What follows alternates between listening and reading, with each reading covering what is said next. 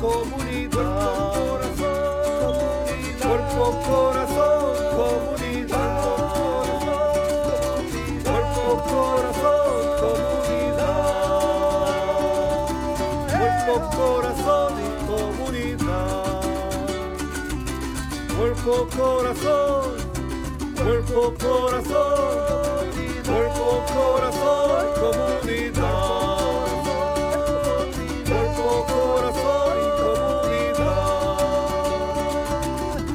Cuerpo, corazón, comunidad. Cuerpo, corazón,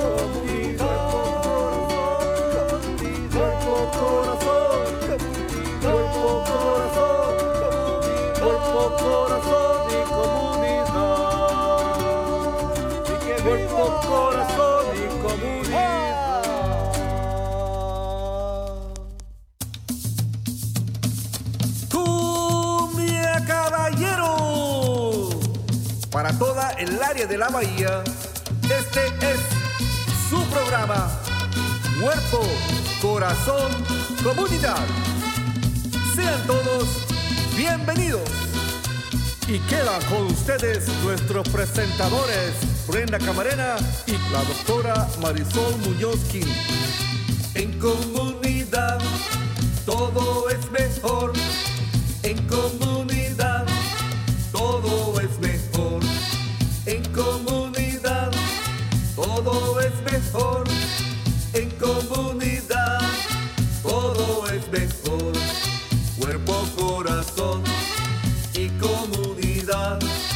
Cuerpo, corazón y comunidad. Comunidad, muy buenos días a todos. Están sintonizando Cuerpo, Corazón, Comunidad, un programa dedicado al bienestar de nuestra comunidad.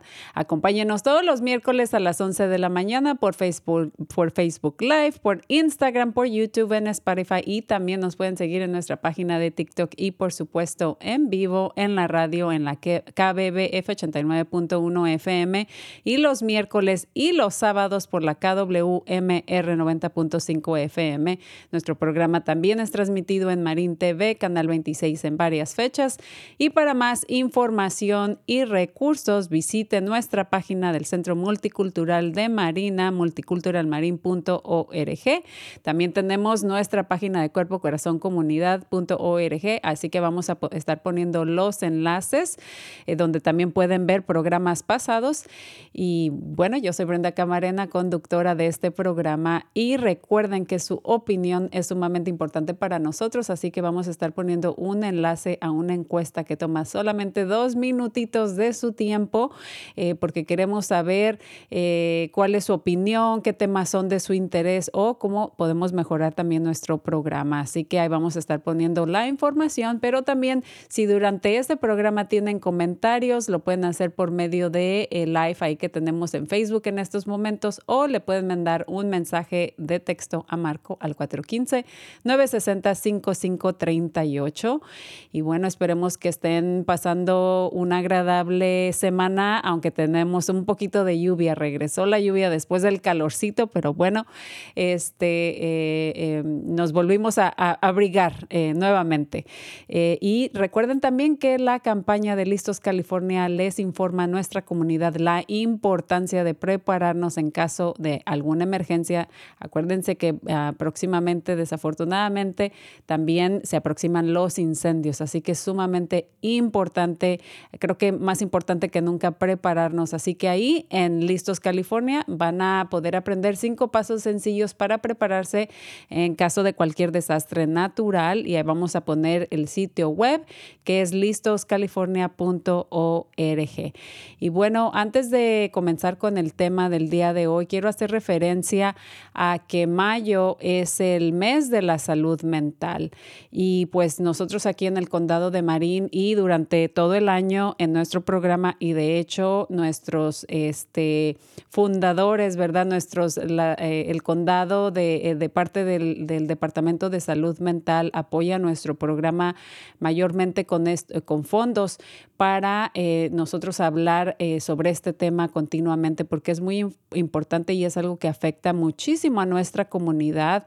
Y bueno, eh, por ejemplo, la Organización de Alianza Nacional de Enfermedades Mentales o conocida como sus siglas NAMI, tiene varias estadísticas sobre cómo afecta o cómo impacta la salud mental.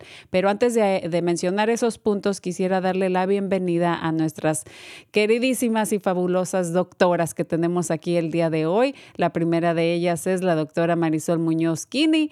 Como ya la conocen ustedes, ella es psicóloga, educadora, oradora, escritora y fundadora de Cuerpo Corazón Comunidad. Ahí está apareciendo en nuestras pantallas por medio de Zoom y también a quien ya conocen y reconocen, a que nos acompaña también es la doctora eh, Juanita Zúñiga, psicóloga clínica bilingüe de los servicios de recuperación y salud conductual ah, del condado de Marín. Muy buenos días, queridísimas doctoras. ¿Cómo están? Saludos, muchas gracias. Muy bien y feliz mayo, mes de salud mental. Muy feliz de estar aquí con ustedes. Un tema bien importante, especialmente para ustedes que están en ese, en ese mundo de lo que es la salud mental. Así que muchísimas gracias por acompañarnos, doctora Juanita. Un honor para mí siempre. Doctora Marisol. Buenos días y saludos. Saludos a ustedes, colegas, comadres y a toda nuestra hermosa audiencia. Ya veo que se reportaron por, por Zoom o por Facebook alguna de nuestra gente muy, muy querida del condado de Marín y más allá. Y sí, ciertamente, cuando fundamos el programa Cuerpo Corazón Comunidad, fue gracias al patrocinio, a los padrinos principales, fue el condado de Marín, el Departamento de Salud Mental salud conductual, salud, el bienestar emocional y psicológico de nuestra gente. Y no solamente en mayo, sino a través de todo el año, queremos que a través de programas como este sigamos despertando, desarrollando conciencia sobre la importancia de cuidarnos no solamente nuestro cuerpo, sino también nuestro corazón, nuestro cerebro y nuestra comunidad. De eso se trata la salud mental después de todo. Y cuando me propusieron este tema, de cómo liberarnos de la culpa. Yo dije, qué curioso, porque precisamente el otro día me amanecí con este pensamiento. Nos liberamos cuando despertamos a nosotros mismos y a nuestros hermanos. Así que a ver cómo desciframos este enigma de la liberación de la culpa, que es una de las experiencias psicológicas, emocionales, mentales, que tarde o temprano sentimos todas, todos y todas, por una razón y otra, pero que pesa. Los pesares pesan, así que vamos a hacer como alivianar ese peso para liberarnos de las cargas excesivas o no justificadas, porque hay culpas y hay culpas. Así que un gusto compartir con la doctora Bonita Zúñiga y con usted, Brenda Camarena, para platicar sobre este tema y a ver si nuestra audiencia le, le saca algún provecho de esto, porque ese es el propósito de todos nuestros programas. Así es, y a menudo pues hemos, eh, como usted mencionó, doctora, durante todo el año, no solamente en, el, en mayo, mes de la salud mental, pero durante todo el año abarcamos diferentes temas, eh, como por ejemplo, y eh, usted estuvo presente con nosotros, doctora, la semana pasada hablamos sobre el bienestar y el desarrollo de nuestros hijos, cómo, cómo les beneficia o les impacta todo lo que está en su alrededor, en su medio ambiente. Hemos hablado de la autoestima, hemos hablado de nuestra imagen imagen, ¿verdad? Y las redes sociales. Hemos hablado eh, una infinidad de temas eh, sumamente importantes. Eh, por ejemplo, también recientemente tuvimos el, perdón y cómo perdonar, ¿verdad? y que de alguna manera todo a veces está atado. Eh, muchas veces es por, por esto que me está pasando, sufro de, de, todas estas eh, cosas, ¿no? Eh, pero antes de eso y de sumergirnos en este tema, me gustaría hablar un poquito, como mencioné al principio, de y reconocer también el trabajo que hace NAMI, que es la Alianza Nacional de Enfermedades Mentales, y dar un poquito de estadísticas de cómo nos afectan a nosotros de, de todas las edades ¿verdad? Desde los pequeñitos hasta los ancianitos. Eh, y todos de alguna manera somos impactados a través de nuestra vida. Como por ejemplo, uno de cada cinco adultos experimentan algún tipo de enfermedad mental cada cada año. Uno de, 20, de 1 a 20 experimentan problemas serios de enfermedades eh, mentales eh, o de salud mental cada año. Eh, uno en seis jóvenes entre las edades de 6 y 17 años experimentan desórdenes de salud mental cada año. Eh, en un 50% a, la edad de 14 años y el 75% de ya cuando uno cumple 24 años. Y también, por supuesto, y lo, y lo sabemos, y junio es el, el, mes de, eh, de, en contra del, del suicidio es la segunda causa de muerte entre personas de los 10 a los 34 años de edad. Eh, gente, por ejemplo, con depresión tiene un 40% más de probabilidad o más alto de riesgo a, desarrollar problemas de salud como problemas cardiovasculares y de metabolismo. También eh, en el 2020, eh, más o menos un treinta y tantos uh, punto por ciento eh, de adultos con problemas de salud mental experimentaron desórdenes de sustancias. En, en el 32% estamos hablando de más o menos 17 millones de personas y también estudiantes, por ejemplo, de la edad, eh, los adolescentes que están en, en, la high school o en la preparatoria con síntomas de depresión son más susceptibles a no terminar sus estudios. También jóvenes entre los 6 y los 17 años con problemas mentales, emocionales, tienen problemas mentales, emocionales y de comportamiento, también son tres veces más susceptibles de repetir el año escolar a causa de pues, todas estas eh, situaciones que, se, que, están afrontando o enfrentando específicamente a esa edad, que nuevamente repito, es de 6 a 17 años y sin duda eh, sabemos que la salud mental desde los niños hasta los adultos de la tercera edad eh, es un grupo también muy vulnerable que son impactados y eh, afectados en, en general con las, en su salud mental. Y bueno, es importante mencionar estas estadísticas, ¿verdad? porque más adelante vamos a mencionar las diferentes actividades y programas y clases que nuestro condado va a ofrecer en honor a el, mes de la salud mental, eh, porque pues es un tema sumamente importante, como mencioné desde un principio, uno en cada cinco adultos, por lo menos una vez al año, cada, eh, en, un año, cada año somos impactados de alguna manera.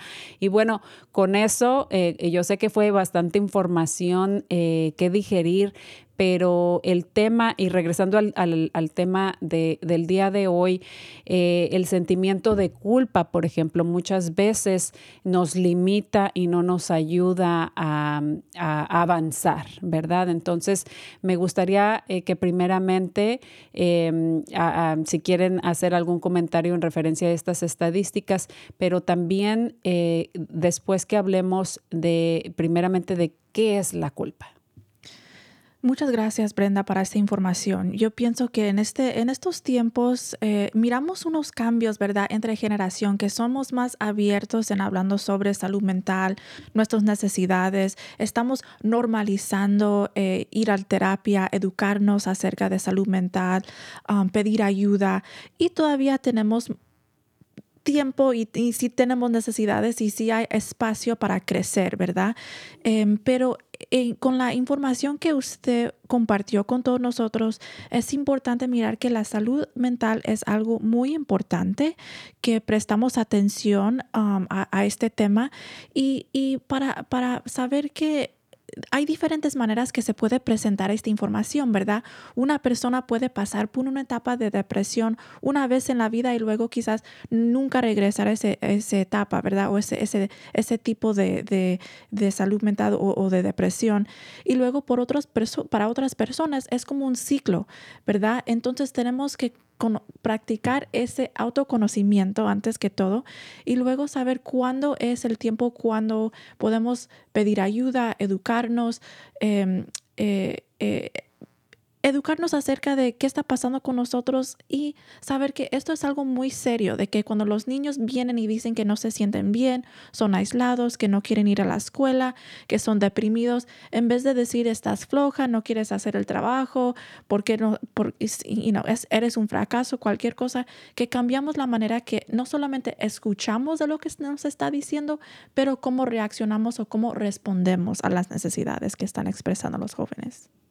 Así es, muchísimas gracias por eh, ampliar más eh, y compartirnos su, su, punto de vista, doctora Juanita, porque es muy cierto, hay que nosotros, y más cuando, cuando somos adultos, creo que podemos eh, tener más conciencia de, de, todas esas emociones que estamos experimentando, pero cuando somos pequeños no, no sabemos cómo, cómo expresarlo o cómo identificar qué es lo que me está está pasando, ¿no? Un niño no va a saber qué está pasando por depresión, ¿no? Quizá va a actuar eh, cómo se siente estar deprimido. Exactamente. Y miramos que a veces con los jóvenes eh, la presentación de depresión o ansiedad se puede parecer muy diferente de, de cuando uno es adulto, ¿verdad? Entonces, ese, ese nivel de ser muy irritable, impulsivo, cualquier otra cosa, aislado. Queremos prestar atención a eso. Cuando los niños están compartiendo, compartiendo con su comportamiento, es importante que sí prestamos atención y en vez de decir, usa tus palabras, dime lo que está pasando, que, eh, que nos ponemos a su nivel y tratamos solamente de experimentar lo que está experimentando ellos y haciéndoles saber, yo estoy aquí contigo, yo estoy aquí por ti. Muchísimas gracias, doctora Marisol. De acuerdo, de acuerdo en la importancia de informarnos, de educarnos, concientizarnos, ponernos las pilas para cómo aprender, cómo aplicar a nosotros mismos, a nuestros seres queridos, a las personas con las que nos relacionamos, porque sí, tus estadísticas sí demostraron la frecuencia, la incidencia, cuán común, cuán prevalente son los síntomas de salud mental, las condiciones que afectan nuestro sistema nervioso, nuestras relaciones, nuestro comportamiento, pensamientos, sentimientos. Y esto aplica desde la infancia, niñez, adolescencia, adultez y tercera edad.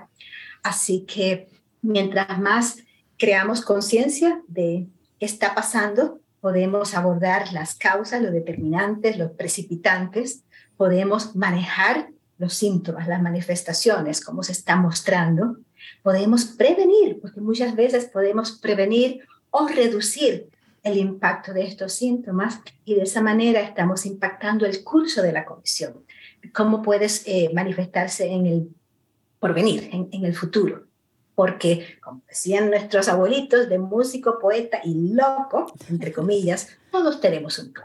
Exactamente. Así que esto nos aplica a toditas y a toditos. Así es, correctamente. Y doctora, eh, para ampliar en el tema sobre cómo nos podemos liderar de la culpa, ¿por qué no nos habla un poquito eh, en su opinión y en su experiencia? ¿Qué es la culpa? ¿Cómo la identificamos?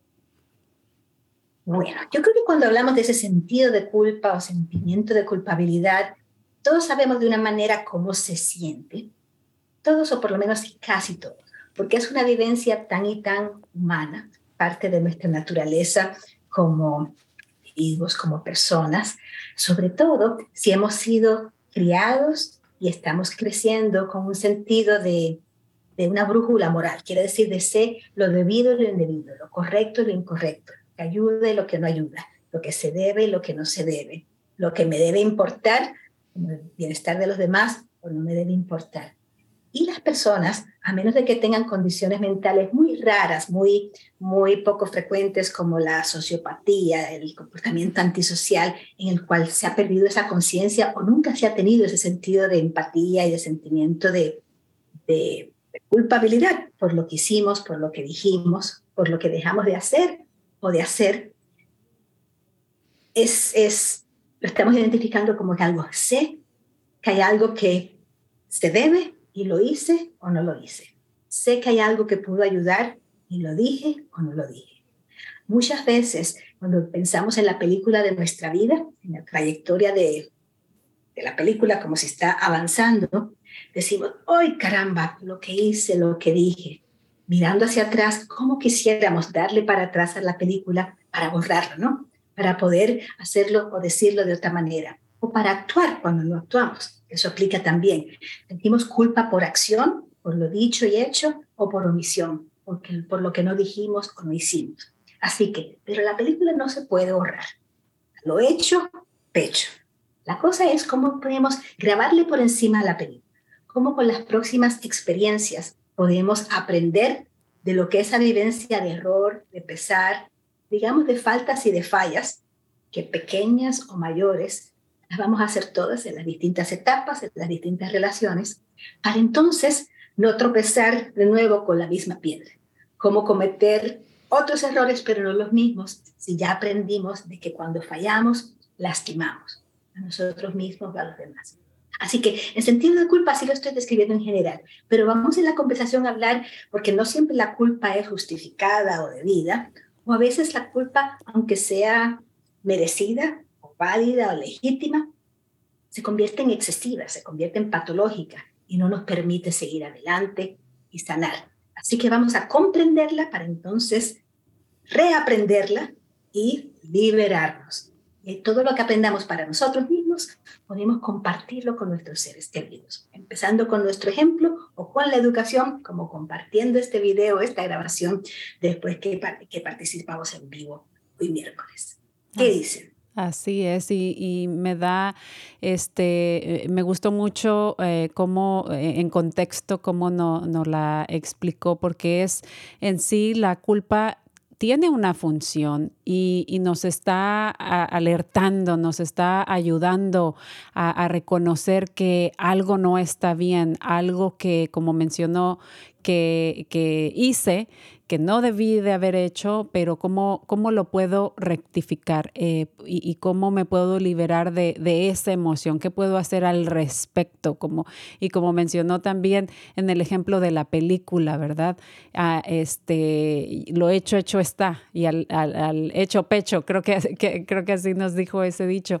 Entonces, este, pero ¿qué puedo hacer una vez que cometí una falta, que cometí un error, tanto hacia, en contra de mí o hacia mí mismo eh, eh, o, a, los, o hacia los demás, ¿verdad? Entonces es una manera de, ah, es como una oportunidad que tenemos para hacernos responsables y hacer y, ser mejores em, o, rectificar esa falta. Y, creo que la meta al final es no volverla a cometer, ¿verdad? Ahí sería la oportunidad o el momento donde podemos aprender.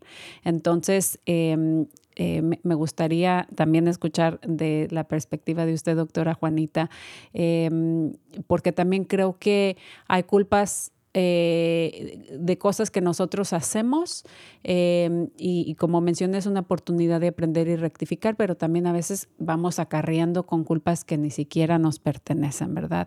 Entonces, em, y, puede ser algo también generacional, puede ser algo cultural, puede ser algo social, entonces, eh, pero es bien importante identificar em, eso para poder crecer, para poder aprender. ¿Verdad? Exactamente. Y, me gusta mucho que estamos hablando sobre esta experiencia, por, por, un parte, que es una experiencia típica de que si somos humanos quizás hemos ya pasado probablemente por esta experiencia de sentir culpable por algo, ¿verdad? Entonces esto es algo que todo el mundo puede decir que algún vez he tenido esta experiencia, ¿verdad?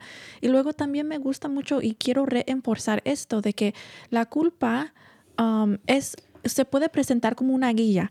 Eh, lo, nombramos así una, una emoción, una experiencia social emocional, que la guía es entonces nuestra medio ambiente, ¿verdad? Quizás como estaba hablando sobre cultura, familia, religión, eh, grupo de amistades.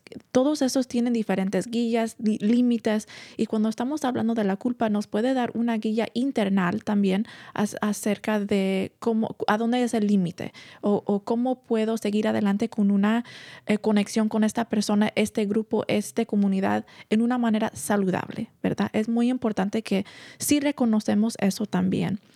Em, y luego quería hablar también un poco sobre, tal como estaba mencionando, sobre cómo saber si es algo apropiado o no apropiado, eh, dónde encontramos patrones de culpa, cómo se usa la culpa en diferentes maneras que quizás no son tan saludables, ¿verdad? Entonces, cuando yo estoy haciendo una evaluación con alguien, por ejemplo, cuando yo estoy en terapia con alguien y me están hablando si este tema de culpa presenta eh, en el cuarto, en la terapia, em, es importante que tratamos de procesar un poco de esto, no solamente para que uno puede como desahogarse en cierta manera, porque eso sí es importante, pero también me ayuda a mí como su doctora en cómo evaluar el impacto de la culpa que está teniendo con esta persona. Entonces, si miramos si la culpa es excesivo, eso quiere decir que eh, eh, está tomando mucho tiempo en sus pensamientos, en su tiempo libre, si se están distrayendo en el trabajo pensando o sintiendo esa culpa, entonces eso es una, una guía que queremos ver, ok, entonces está impactando su funcionamiento, ¿verdad? Porque ahí es donde decimos, quizás no está sirviendo a propósito, no se está sirviendo a esa persona en una manera saludable, healthy, right? Em, entonces también estoy mirando cómo se está, eh, de dónde vienen los raíces de esta culpa. Es algo que se aprendió en su familia de que uno tiene que cargar toda la culpa de la familia, de la comunidad. Em, y, y si es algo que aprendimos, si es algo que se fue usado en nuestra familia, nuestra comunidad, como manera de manipular o controlar porque así también es una manera cuando estamos mirando en, violencia doméstica, diferentes eh, partes en la vida donde quizás no son tan saludables, la gente sí puede usar la culpa para manipular o controlar. Entonces, en sí estamos tratando de ver de dónde viene, es apropiado, es excesivo, le está ayudando o no le está ayudando, le está funcionando o no le está funcionando. Entonces, tratemos de, de entender, de comprender y tener compasión cuando una persona se está presentando con esta experiencia, porque sí puede tener un impacto um, muy, muy negativo, digamos, pero muy grande en la vida y, puede poner como una guía en qué hacemos o si nos aislamos o, las decisiones que estamos tomando. Eso es muy importante que tomamos tiempo para entender cómo se está experimentando la culpa cada individuo con quien estamos. Claro, y, muchas gracias por esos eh, comentarios eh, o, hablar desde su punto de vista, doctora Juanita. Y creo que, em, como mencioné, es una guía, es como una ah, alerta, ¿no? Que te está diciendo, hey, algo no está bien eh, y quizá er, em, pues es tu momento, tu oportunidad de reflexionar, de arrepentirte, de ver, eh, pero es importante eh, identificarla, identificar ese sentimiento. Lo que ya no es saludable es como eh, usted nos comentaba, doctora Juanita, es como quedarse estancado en eso y permitir que ya nos, nos afecte tanto emocionalmente, pero también quizá en nuestras relaciones con los demás, ¿no? Y, y, y también es importante mencionar que hay de culpas a culpas, ¿no? Por ejemplo, algo ligero, pero también severo, es, por ejemplo, yo todas las mañanas, este, mi meta del día es levantarme, hacer ejercicio, comer saludable, irme a dormir temprano. Pero pasó a X o Z durante mi día y ya no hice nada de lo que yo quería. Entonces me estoy fallando a mí misma y me siento culpable porque no lo ha, no, no hice todos estos propósitos o estas metas que yo me prometí, por lo tanto me estoy fallando a mí misma y durante todo el día me siento terrible y me siento culpable, ¿no? Por eso ese sería, digamos, un ejemplo eh, que eh, es ligero, pero también puede ser severo e importante porque yo me puedo estar auto uh, sabotajeando, ¿no?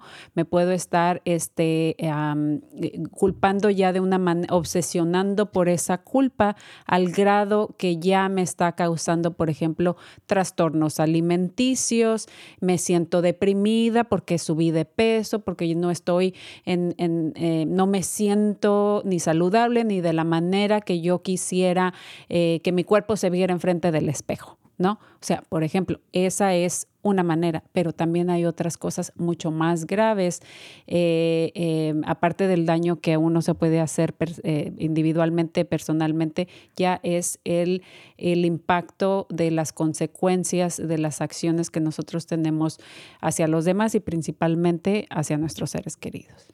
Sí, exactamente. Y, y, a veces estamos hablando, y me gusta este ejemplo, ¿verdad? Porque todos hemos pasado por eso de que, ah, no hice mi ejercicio, eh, no, no eh, preparé mi lonche, um, y luego notando, ¿verdad? Notando ese patrón al principio, notando que, ok, yo me estoy, eh, estoy teniendo mucho autohabla que es negativo, que yo no, tal como mencionamos antes, no puedo cambiar el pasado. No puedo ir para atrás para hacer ah, algo diferente. Solamente lo que me queda entonces es el resto del día o mañana o en cualquier momento. Si tengo unos 15 minutos, quizás me voy para, una, para un paseo, una caminata afuera o algo así. Entonces hay maneras que en vez de eh, eh, tener ese patrón de ese, ese tipo de pensamiento negativo, que quizás podemos encontrar una solución para nosotros mismos en ese momento. Y si, si practicamos con situaciones así um, un poco menos serios, ¿verdad? Entonces podemos también aplicar esta misma herramienta para situaciones quizás no solamente que involucran a nosotros mismos, pero a otras personas o situaciones más grandes, digamos. Así es, y como decía la doctora Marisol, no podemos borrar la película, pero ¿qué podemos hacer? De ese momento en adelante, ¿verdad? Doctora eh, eh, Marisol, eh, perdón, ¿qué nos puede comentar? Oh, mucha, mucha tela para cortar. varios puntos, les voy a añadir algo a lo que ustedes ya mencionaron y veo que hay unas preguntas interesantes en el, en el chat de Facebook. ya que hablamos de, vamos a sacar del plato, como decimos, las, las culpas que no nos incumben, las deudas que no son nuestras cuando nos echamos encima el sentido de culpa que en verdad no, es, no, merecemos, no nos ganamos, no es eh, justificado, porque, digamos, en, cuando hablo de NAMI, NAMI es la Alianza Nacional para las Enfermedades Mentales. Por mucho tiempo, la psicología y la psiquiatría fue culpable, cometió el error y hizo mucho daño de culparle a la familia, principalmente a los padres de familia, principalmente a las madres, cuando sus hijos tenían condiciones de salud mental neurobiológicas como el autismo, como la esquizofrenia. Así que allí las disciplinas profesionales le fallaron a la humanidad, creando un sentido de culpa para condiciones que la crianza infantil no era la causa.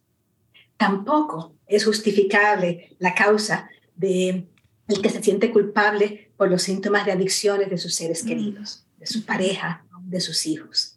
Ahí los programas de 12 pasos y ahora despertada, se abusó la psicología y la psiquiatría para reconocer la adicción como una condición de salud mental que no es culpa de otras personas. Así que cuidado con cargar ese culpa.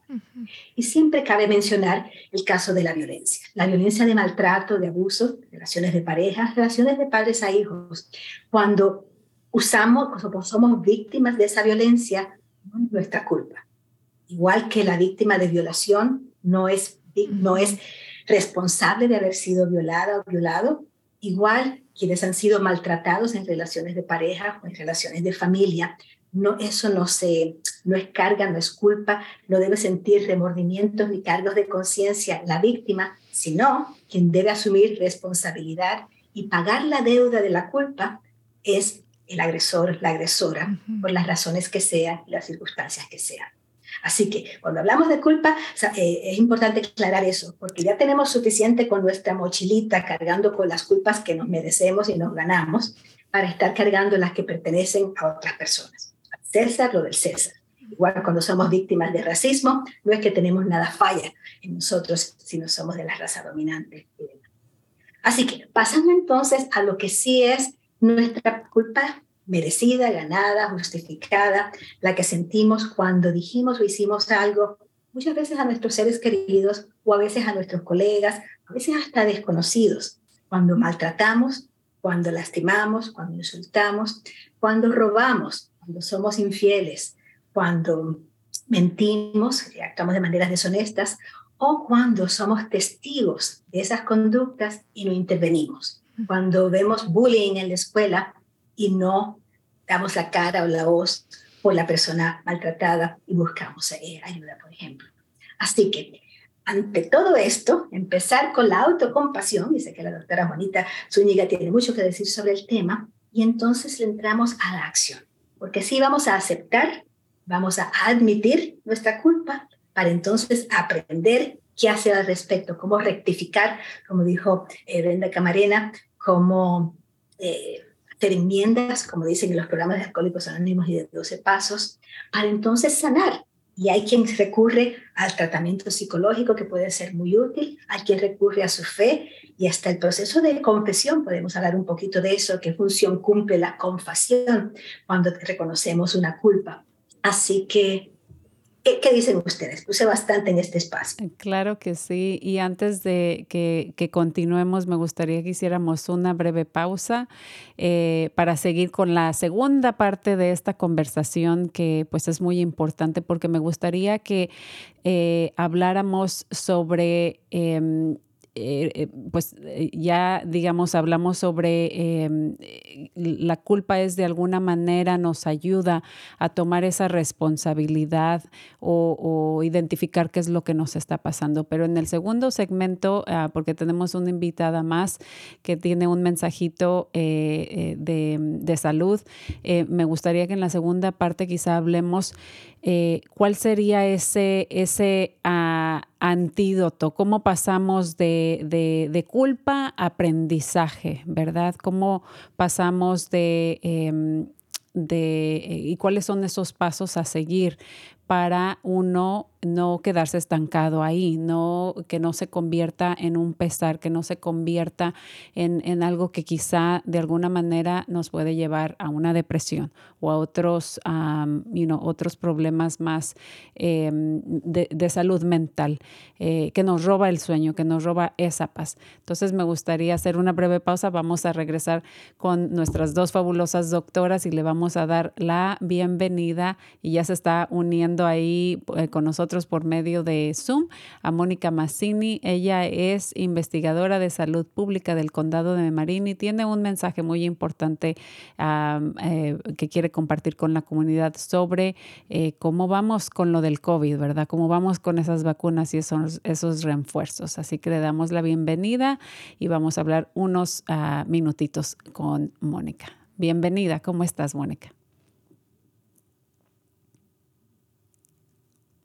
Eh, creo que estás en mute. Sí, sí, disculpa. Sí, muchísimas gracias por la invitación. Estoy muy bien. Eh, y bueno, definitivamente las cosas han cambiado muchísimo en los últimos dos años. Eh, en gran medida gracias a la, a la, respuesta de la comunidad, a las recomendaciones y a las vacunas.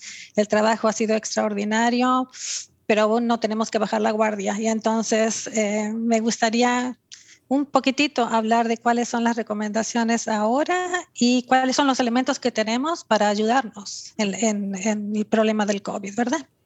Excelente. Ya teníamos este por ahí un, varias semanas, ¿verdad? Que no recibíamos una actualización y por eso creíamos que era muy importante tener a alguien eh, que nos hable de parte del el Departamento de la Salud Mental para actualizar este y concientizar a la comunidad sobre todos los esfuerzos que, que, que continúan en nuestra comunidad. Así es. Entonces, bueno, mira, si, si quieres, puedo dar un poquitito de idea de qué es lo que recomendamos ahorita. ¿Qué te parece? Me parece muy bien. Muy bien. Entonces, definitivamente seguir prestando atención a los síntomas. Los síntomas a veces ahorita en esta época del año se confunden con otras cosas, ¿verdad? Que un resfrío, que alergias, que si tengo la conjuntivitis. Y todo eso ahorita puede ser también un síntoma de COVID. Entonces, la recomendación sigue siendo, tenemos síntomas o hemos estado expuestos a alguien que eh, dio positivo para el COVID, hagámonos la prueba. ¿ok? Y la prueba puede ser la prueba que tenemos en casa, las que nos dan en la farmacia o que recibimos a través de nuestro doctor o en las escuelas de los niños. Eso es todo lo que necesitamos hacer si tenemos síntomas y la primera prueba da negativa, la podemos repetir en 48 horas porque a veces el virus tarda en reproducirse lo suficiente para eh, dar positivo en la prueba. Eso es lo primero. Lo segundo a saber es que ahora, si nos da la prueba positiva y tenemos síntomas que son molestos, podemos conseguir tratamiento Y yo he notado en mi conversación con mucha gente a lo largo de la comunidad que hay gente que todavía no sabe de eso, ¿verdad? Entonces, comuniquémonos con nuestro doctor si tenemos un doctor para que discutir la posibilidad de tratamiento lo antes posible. Los tratamientos son súper efectivos, eh, nos ayudan a disminuir los síntomas y también a que la enfermedad se desarrolle todavía más. Eh, hay pastillas, hay um, infusiones, lo que llamamos algo que va intravenoso, dependiendo de la situación de salud de cada uno. Pero es importantísimo que nos comuniquemos con nuestro proveedor de salud. Si alguien no tiene proveedor de salud, qué buen momento para empezar una conversación. Hay lugares donde podemos conseguir eh, una cita inmediatamente sin costo y también las medicinas sin costo. Em, y yo creo que después vamos a poner eh, en el chat también eh, cómo se consigue esa información. Pero les voy a decir que se llama, es un Sesame Telehealth eh, tienen el sitio también en español y se puede conseguir una cita inmediatamente el mismo día y una prescripción para las medicinas dependiendo de la situación de cada uno. Así es, ahí vamos a estar eh, poniendo en, el, en, el, en, los comentarios de Facebook el, el, enlace, ¿verdad? Y también el número de teléfono al cual pueden eh, llamar, que es el 833-686-5051. Y como mencionaste, eh, también tienen la opción de presionar el número 3 para que escuchen la información en español. Y pues agradecemos muchísimo esta breve pausa, Eh, pues para dar eh, la actualización a nuestra comunidad. Hemos ya sido un, gran progreso, ¿verdad? De, de dónde estábamos hace dos años a dónde estamos ahora, pero pues hay que continuar con nuestras eh, precauciones y siguiendo obviamente las indicaciones del Departamento de la Salud Pública. Así es, gracias. Muchísimas gracias, que tengas muy buen día y pues ah, gracias a ti y a todos tus colegas por los esfuerzos que siguen haciendo en nuestro condado. Gracias. Muy bien, pues ya estamos aquí de regreso eh, con el tema eh, que es cómo liberarnos eh, de la culpa, ¿no? Que también es parte de algo que por lo que a veces pasamos, es algo natural, todos cometemos errores, somos seres humanos, los vamos a seguir cometiendo, pero una vez que cometimos esa falta, ese error, ¿qué puedo hacer? Eh, eh, para eh, rectificar, para mejorar y cuál va a ser mi aprendizaje de, esa experiencia. Y pues la meta creo que de todos es no volverlo a cometer, ¿verdad? Pero eso es, un proceso por el cual a veces tenemos que pasar.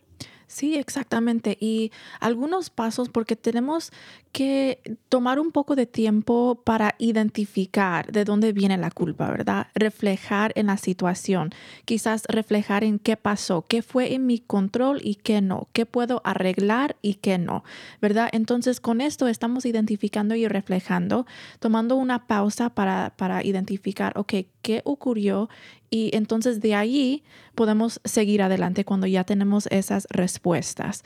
Em, identificando qué está causando esa experiencia. ¿Es algo apropiado, algo inapropiado? Eso quiere decir, ¿es la culpa mía o es por algo que me enseñaron en mi niñez que, me, que merezco de sentirme así porque una situación salió mal o cualquier otra cosa. Entonces, tomando una, un poco de tiempo para honor que estamos teniendo esa experiencia, identificando de dónde viene, identificando dónde tenemos control, dónde no y si sí tenemos la culpa, entonces, si ya tenemos esa respuesta, admitir que tenemos la culpa sí existe y que sí existe en ese momento, no ignorar que estamos sintiendo, este, y de ahí también tratando de minimizar los patrones de criticar a nosotros mismos, porque como mencionó antes de que si seguimos en ese patrón, ese ciclo, es muy difícil salir de eso. Entonces notamos que en vez de... Eh, em, Em, como darnos este, una, em, un castigo, ¿verdad? De, de ese tipo de, de, patrón. Mejor salir de eso y tomar una pausa de nuevo. Ok, ¿cómo quiero seguir adelante?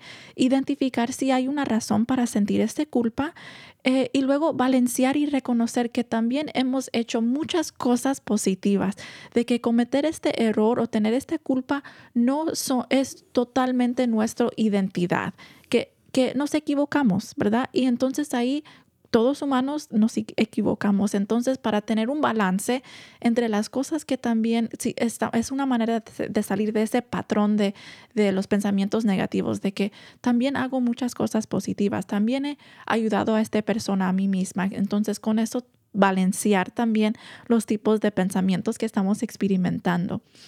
Eh, y luego darte permiso para tener sus propias necesidades en ese momento. Darte permiso a sí mismo de que, ok, sí estoy teniendo esta experiencia, eh, yo me sentí X o Y en ese momento, yo reaccioné en una manera que quizás no fue muy apropiada, muy respetuosa. Em, pero yo me sentí, quizás yo tenía miedo o yo me sentí avergonzada, cualquier otra cosa, ¿verdad? Entonces estamos también reconociendo qué estaba pasando para nosotros mismos en ese momento y saber que nosotros mismos sí tenemos límites y necesidades también. Em, y, y, luego también cómo entonces seguir adelante con, con pedir las disculpas las disculpas. Eso quiere decir cómo lo vamos a hacer, cómo vamos a tener una conversación con esta persona, este grupo. Em, y si no tenemos contacto con esa persona quizás, o, si quizás sería mejor que nos lo podamos hacer para nosotros mismos, podemos escribir en un diario, escribir una carta, em, crear una obra de arte si es necesario para, para sacar de ese, de ese, ese peso, ¿verdad? Que cargamos con la culpa.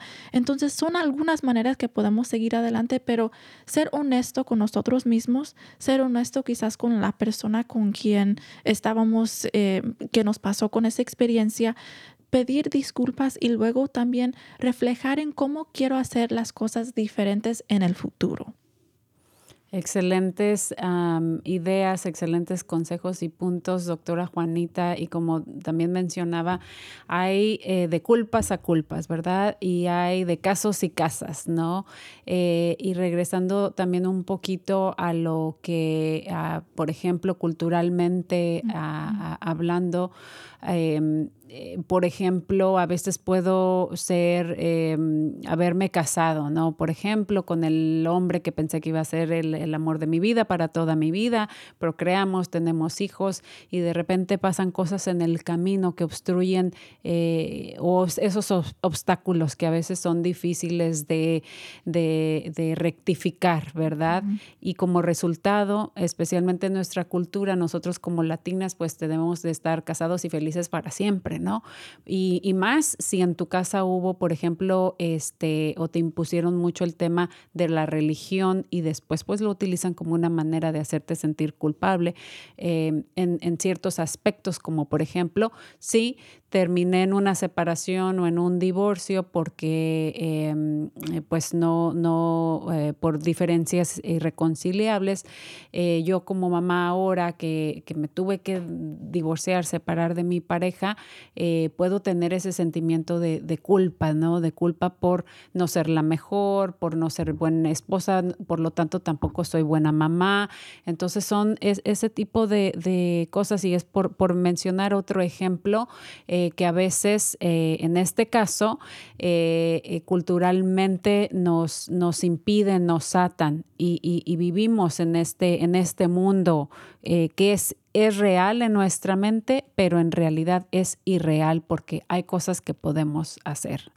Entonces, creo que la culpa es como ese mensajero que viene y te dice, hey, algo no está bien, hay algo aquí que hay que cambiar, esto, no va, esto va en contra de tus principios, va en contra de, tu ser, eh, eh, de, ti como, como ser humano este, vivo, integral, ¿verdad?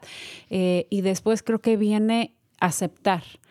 Eh, eh, es como un tipo duelo, ¿no? Tiene, tiene sus etapas ah, y, y, no te puedes saltar no tienes que ir analizando y procesando cada uno de ellos, ¿no? Ya cuando llegas quizá a esa etapa de, aceptar en, en, dónde estoy, dónde estuvo la falta, dónde estuvo el error, eh, eh, tomar mi parte de responsabilidad, mi parte de culpa, ¿verdad? Porque muchas veces es de dos personas, no es, es de una. Eh, y, y después de ahí creo que es muy válido e importante felicitarnos por llegar a ese paso, ¿no? Es, muy importante. Em, eh, reconocer eh, que, que, toma eh, bastante para, para ah, procesar ciertas cosas y como mencioné, hay de niveles a niveles. Y como de error puede pasar a oportunidad, ¿verdad? Para finalmente aprender y últimamente rectificar que eso sería idealmente como es ese proceso de, de saludable de, de, de, la culpa, pero no estancarse ahí y seguir y seguir y seguir, ¿verdad? O sea, es, no es lo que nos pasa, como dicen, sino que hacemos con esa información. Exactamente. Y, y un ejemplo muy, muy importante, porque sí hay diferentes maneras, diferentes eh, guías que nos da como esta, esta expectativa de que qué quiere decir que es apropiado, que no, que debemos de hacer y que no.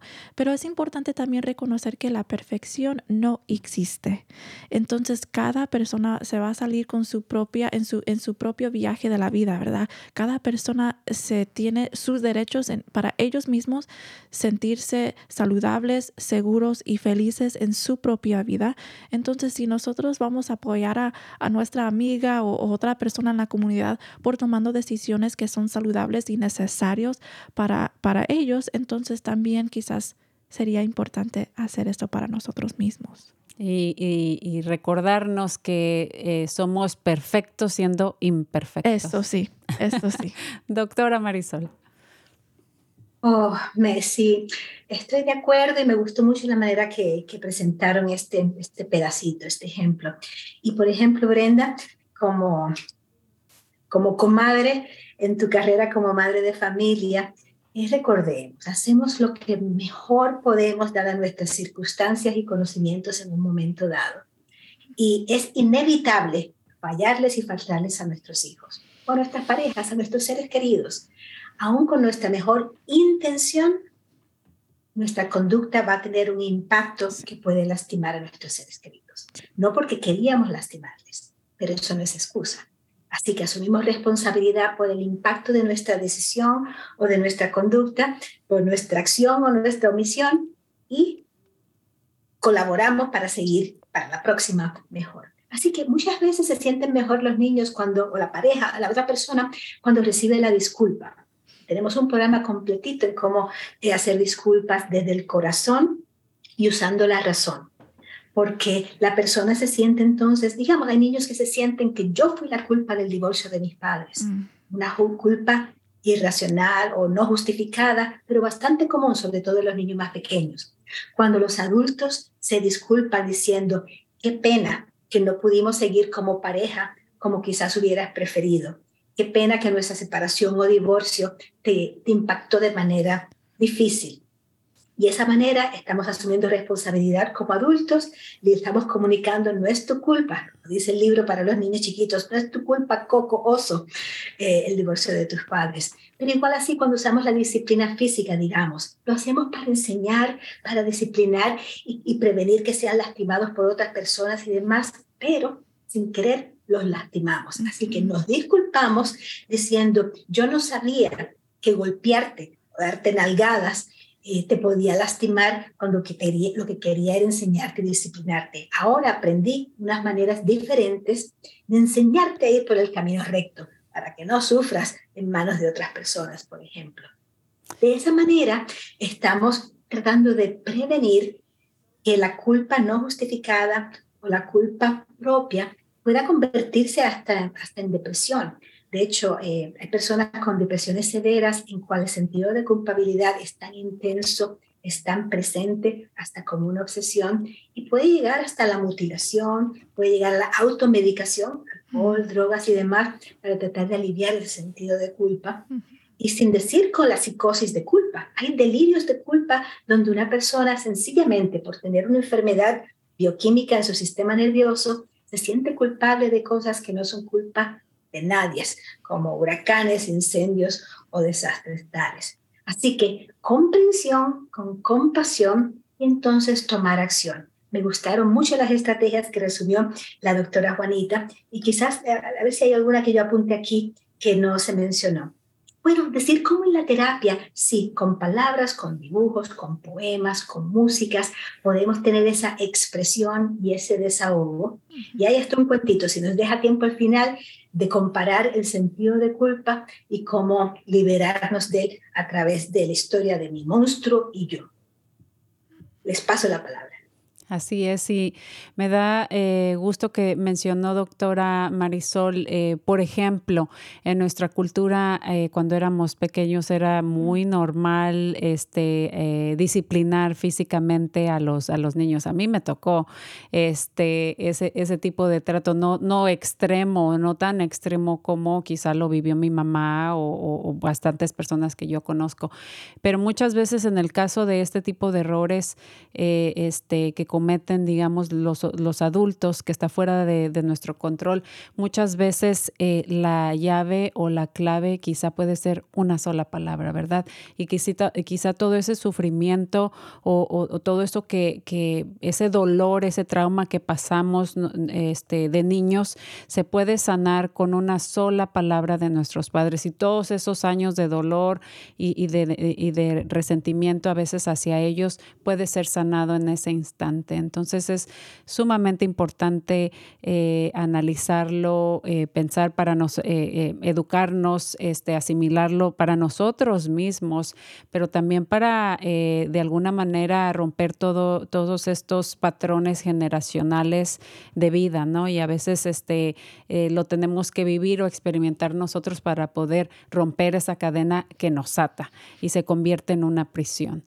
Tenemos un par de minutitos ya para terminar Em, eh, no vamos a poder anunciar todas las actividades, clases, eventos que van a estar pasando este, o que está haciendo eh, nuestro condado en colaboración de diferentes agencias para promover y para este, concientizar a la comunidad sobre eh, la, la, importancia de, de, la salud mental. Pero quiero, doctora Juanita, compartir brevemente en menos de un minutito comentarios finales este, o, consejitos que nos quiere dar? Pues Muchísimas gracias para, para, darme la oportunidad de estar aquí. Sí, vamos a tener algunos anuncios acerca de las actividades que vamos a, tener en el condado para el mes de, salud mental, en honor de, salud mental el mayo. Um, pero también quiero solamente reconocer para la comunidad, si están notando que la culpa se le está afectando la manera de cómo se están siguiendo adelante, funcionando, um, haciendo sus quehaceres en casa o en, en la comunidad, en trabajo, es importante que quizás es un momento en donde reconocemos que quizás en este momento sí necesito un poco de ayuda. Tenemos la línea de 988 si estamos experimentando una emergencia acerca de salud mental o uso de sustancias. Y si uno necesita eh, ayuda de salud mental, también puede llamar a nuestra línea de acceso y está aquí toda la información en el chat, espero.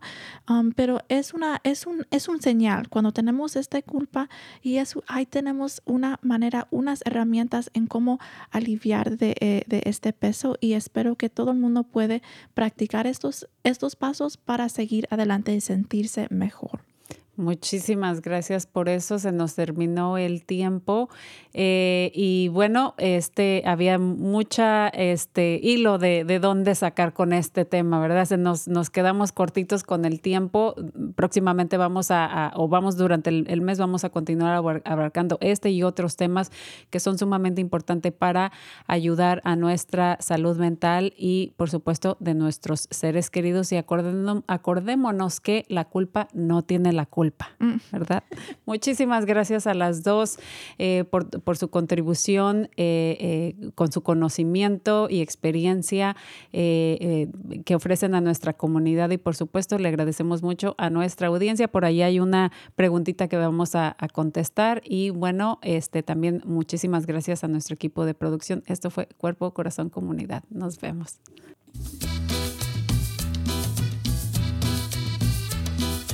Escuche Cuerpo, Corazón, Comunidad los miércoles a las 11 de la mañana y cuéntale a sus familiares y amistades. Nuestro productor ejecutivo es Javier Vicuña y los productores asociados son Marco Berger y terapista de salud familiar latina del Condado de Marín.